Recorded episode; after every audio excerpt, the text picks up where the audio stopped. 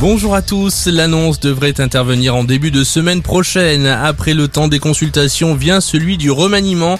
La première ministre Elisabeth Borne et Emmanuel Macron vont devoir choisir de nouveaux noms, notamment pour le ministère de la Santé, de la Transition écologique et le secrétariat chargé de la mer, tous trois tenus auparavant par des candidates qui ont été défaites aux élections législatives.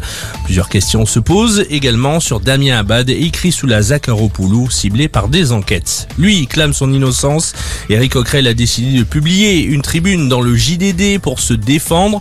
Le nouveau président, la France Insoumise de la Commission des Finances, est mis en cause par la militante féministe Rokaya Diallo pour, je cite, son comportement avec les femmes.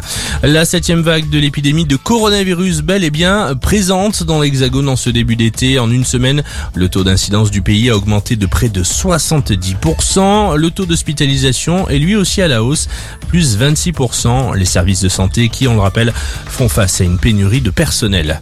Une fermeture de trois mois, euh, renouvelable, la sanction pour la crèche People and Baby à Lyon. La préfecture du Rhône a pris un arrêté de fermeture administrative et ce quelques jours après la mort d'une petite fille de 11 mois. Dans cette affaire, une employée de la crèche a été mise en examen pour homicide volontaire sur mineur. L'enquête continue.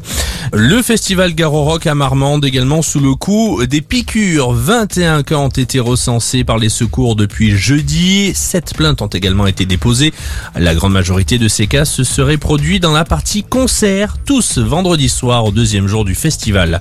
Et on termine par un mot de football. Accord trouvé pour l'Olympique de Marseille et son nouvel entraîneur. Les dirigeants phocéens jeté leur dévolu sur Igor Tudor, ancien international croate qui a entraîné notamment en Italie et en Turquie.